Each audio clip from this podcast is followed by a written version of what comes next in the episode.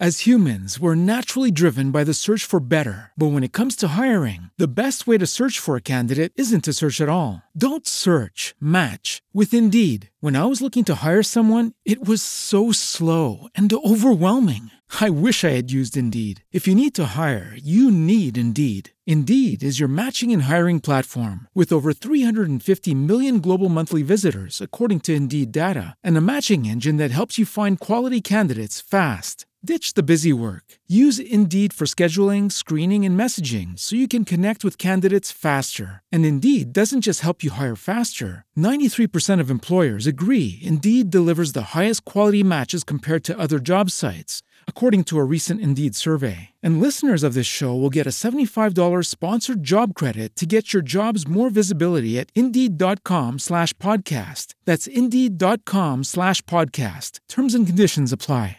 Only 4% of universities in the U.S. are R1 research institutions, and Temple University is one of them. This means 100% of students have the opportunity to participate in hands on learning and research with world class faculty. With over 600 academic programs across 17 schools and colleges, Philadelphia's largest public university provides students with a rich variety of opportunities and propels graduates to succeed in their careers.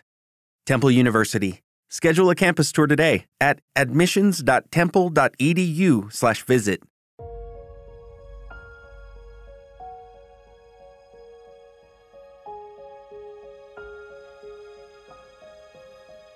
Comienza un nuevo año y con este una nueva temporada de Lugares Misteriosos. Yo soy Jacqueline Isa y quiero agradecerles por todo el apoyo al podcast, no solo ahora, sino desde sus inicios. Espero también que este año sea muy bueno para todos ustedes y sus familias. Si es la primera vez que escuchan este podcast, les doy una cálida bienvenida y los invito a suscribirse en Spotify, YouTube o en sus plataformas de podcast favoritas a seguir a arroba lugares misteriosos el podcast en Instagram y Facebook y si les gustó el contenido a dejarle una calificación de 5 estrellas en Spotify. Hoy, en el primer episodio de esta nueva temporada, conoceremos un lugar que a primera vista ya da miedo, pero las historias de lo que pasó ahí, y además lo que cuentan los exploradores urbanos, exceden y desbordan la imaginación. Espero que disfruten este primer episodio del 2023.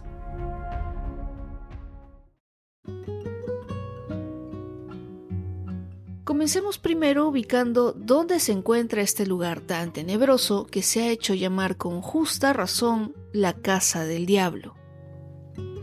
Viajemos al maravilloso país que es México y justo en el estado de Veracruz encontraremos la ciudad Boca del Río, que está ubicada en la costa del Golfo de México.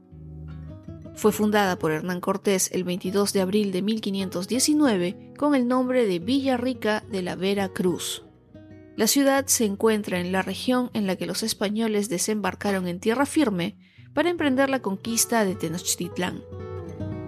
Además, ha recibido el nombramiento de cuatro veces heroica por decreto presidencial a raíz de haber enfrentado cuatro distintas invasiones extranjeras.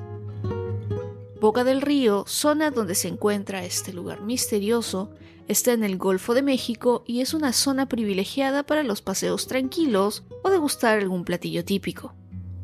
Un atractivo de esta zona es la Isla del Amor, donde se cuenta que comenzó el romance entre el músico Agustín Lara y la actriz María Félix. Además, también se puede encontrar una zona denominada la Venecia Veracruzana, un lindo pueblito con calles acuáticas que simulan los canales italianos. Otra zona muy conocida y que tiene mucho que ver con el episodio de hoy es el río Jamapa. Los visitantes pueden recorrerlo en una lancha y así conocer los paisajes naturales y otros puntos de interés como la Casa del Diablo.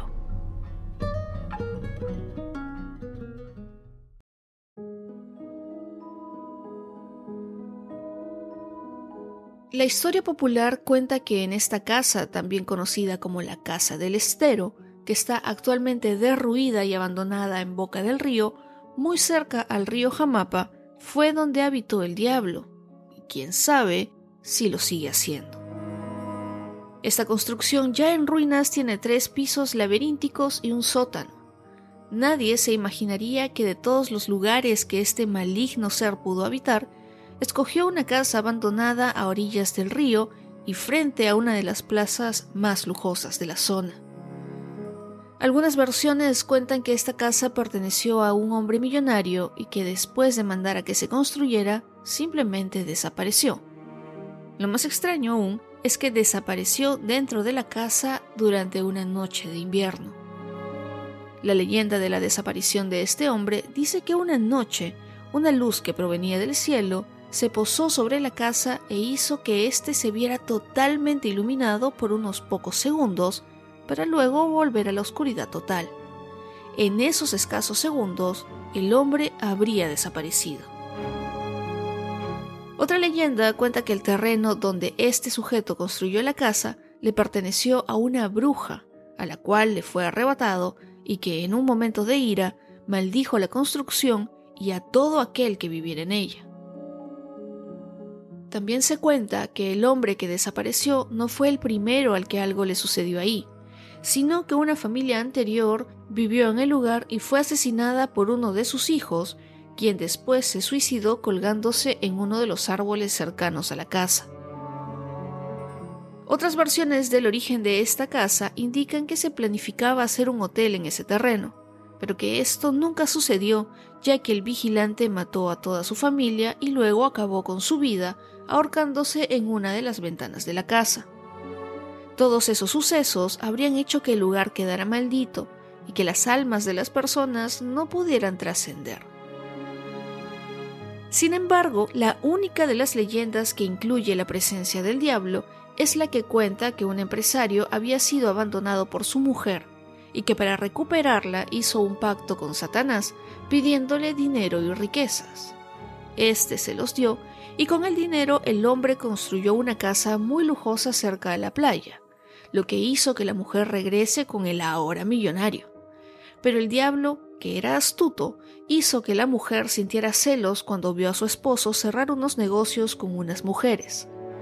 La esposa, ciega por el sentimiento, tomó una escopeta y asesinó al esposo y a las personas con quienes estaba trabajando. Cuando la mujer se dio cuenta de lo que había hecho, se disparó con la misma arma. La leyenda termina con la mención de que cuando la mujer se quitó la vida, se escuchó en toda la casa la risa del diablo. Estas leyendas y la situación actual de la casa han hecho que muchas personas o grupos que quieren hacer rituales de magia negra o satánicas usen la abandonada construcción. La casa, que como mencioné anteriormente se le conoce como la Casa del Estero, está un poco oculta entre la ceiba que carcome los muros, y por ratos un poco de luz entra por los ventanales que en un principio se esperaba que sirvieran como miradores hacia el mar. La gente local no sabe realmente quién es el dueño o dueños de la casa, pero un joven de nombre Alejandro, que dio unas declaraciones al medio web y consulta.com de Veracruz, indicó que según su padre, quien fue velador de la casa, esta le perteneció a un capitán que ya habría fallecido. El padre de Alejandro vivió en la casa del estero durante la década de 1960, mucho antes de que las historias sobre esta se hicieran conocidas. La zona donde se ubica esta vivienda es conocida como la Venecia veracruzana, ya que ahí se encuentran muchos canales que conectan al mar y el río y que en los alrededores se han construido muchas casas lujosas, muchas de las cuales solo suelen estar habitadas en la época de vacaciones. La fama de la Casa del Diablo llegó a más territorios con el libro Aquí no es Miami, de Fernanda Melchor, quien en una de las doce crónicas reunidas de esta obra cuenta la historia de un grupo de amigos que ingresó a la casa y la exploró durante la noche, y como resultado, una de las chicas del grupo, de nombre Elvia, tuvo que ser exorcizada por una bruja y luego por un sacerdote. Sin embargo, ninguno pudo ayudarla ya que la joven falleció. Aquí les leo algunos fragmentos. Otra leyenda insistía en que la casa era la sede de una secta satánica que realizaba oscuros ceremoniales en sus sótanos relato alimentado por la cercanía de la casa del diablo con el llamado castillo de la condesa de Malibrán, un personaje a medias histórico, a medias mítico, considerado por los locales como una especie de Elizabeth Bathory tropical. Según el historiador Ricardo Cañas Montalvo, se habla que misteriosamente murieron sus esposos y que organizaba suntuosas y grandes fiestas en su antigua hacienda, en la cual, después de la entrada de la madrugada, escogía ella a algún joven para terminar la noche y lo asesinaba antes del amanecer. De hecho, se habla que los arrojaba a un antiguo pozo. Asimismo, existía una tercera leyenda. La casa tenía siete sótanos a los que se accedía por una escalera en el interior, y en el último, en el más profundo, moraba el mismísimo Satanás. Otra de las partes muy interesantes de este relato cuenta lo siguiente. Entraron por un portal al primer piso, recorrieron los cuartos oscuros y malolientes que parecían haber sido construidos bajo un diseño laberíntico. Entre risas nerviosas llegaron al segundo piso, el único lugar que realmente tenía apariencia de restaurante, con separaciones que distinguían una barra, una cocina y cuartos de baño.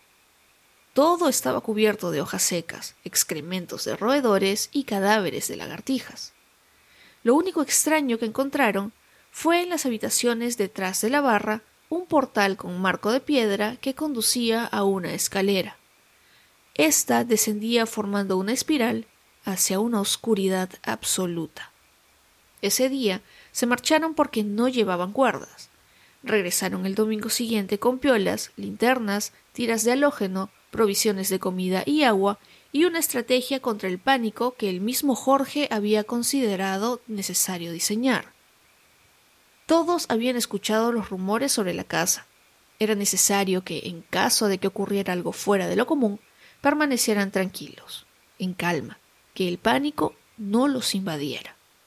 Decidieron incluso el orden en el que descenderían. Primero el puma, que a sus 19 años era considerado por todos como un verdadero adulto y por ello portaba el bastón del mando del clan. Luego bajarían Jorge, Adán y Lili. A Roxana le tocó quedarse fuera y vigilar el extremo de la cuerda con la que todos se unieron como exploradores alpinos antes de descender. Las escaleras apestaban a humedad y podredumbre. Los peldaños se desmoronaban bajo sus pies. Pronto necesitaron luz. Puma ordenó. Enciendan sus linternas. Pero ninguna de las cuatro funcionaba. Pero si las probamos arriba, pensó Jorge, aunque se cuidó de decirlo en voz alta para no generar inquietud extra. Los chicos sacaron entonces las tiras de halógeno de sus bolsillos y fueron quebrándolas para obtener una luz verde fluorescente que apenas iluminaba el camino. Así descendieron unos diez metros más. Hacía demasiado calor y el sudor traspasaba el tosco tejido de sus uniformes. Delante de Jorge, Puma tanteaba el terreno con el bastón de mando. Por detrás, Adán respiraba contra su nuca y a Liliana le castañaban los dientes. Esperen, balbuceó Puma de pronto. Jorge chocó contra su espalda. ¿Qué pasa? Me acaban de quitar el bastón de las manos. Jorge respiró profundo. Casi no había aire ahí dentro.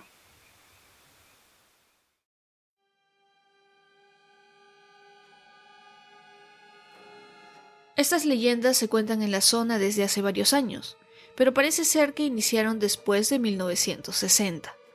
No obstante, así para muchos sean solo eso, leyendas, hay quienes han ingresado a explorar la casa, siempre de noche para darle ese toque misterioso, y han salido de esta más que asustados. Una de estas exploraciones urbanas fue hecha por un canal de YouTube muy conocido, que además cuenta con Alberto del Arco, una celebridad mexicana que siempre ha estado relacionado con lo paranormal y las casas abandonadas.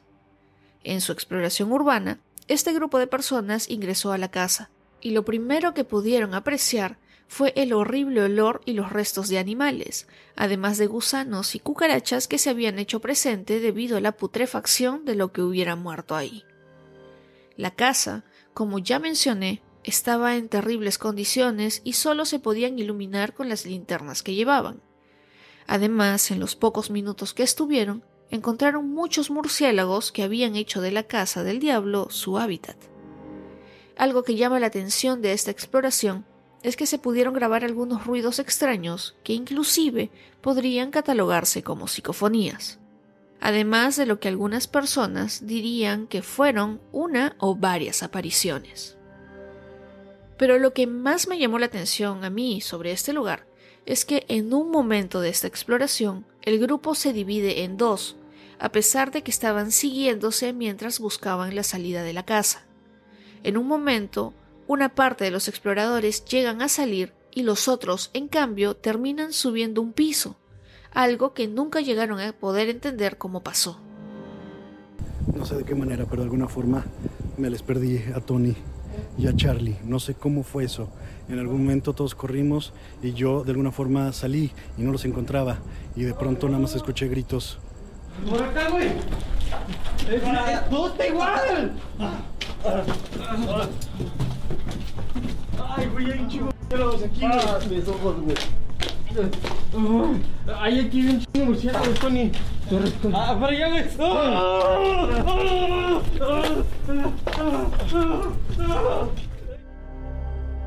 Como cierre del video, el grupo sale muy espantado y sin ganas de volver jamás a ese lugar. Sin embargo, otras personas que viven cerca de la casa dicen que todos son cuentos inventados por los visitantes, porque la verdad es que ahí no pasa nada. Al final, y como suele suceder cuando se habla de estos lugares, solo queda visitarlos para descubrir o decidir si lo que se cuenta es cierto o no.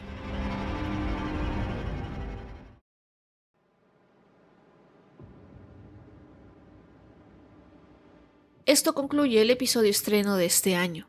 Pero antes, si les ha causado curiosidad el relato de Fernanda Melchor sobre la Casa del Estero, les dejo un enlace en la descripción donde pueden acceder a este. Además, les comento que durante esta temporada los episodios extras se estrenarán los domingos por la mañana. Los siguientes siete domingos podrán escuchar los últimos episodios extra que se estrenaron exclusivamente en YouTube el año pasado. Así que si por alguna razón no llegaron a escucharlos, este es el momento. Ahora sí, llegamos al final y como siempre, quiero agradecerles por llegar hasta esta parte del episodio. Recuerden seguir al podcast en Spotify, YouTube, Apple Podcasts, Google Podcasts o donde escuchen sus programas favoritos. Si aún no han calificado lugares misteriosos en Spotify o Apple Podcast, los invito a hacerlo, ya que esto ayuda a que el podcast llegue a más personas y yo pueda seguir creando contenido de este tipo. Espero que tengan una excelente semana y nos encontramos en otros lugares misteriosos muy pronto.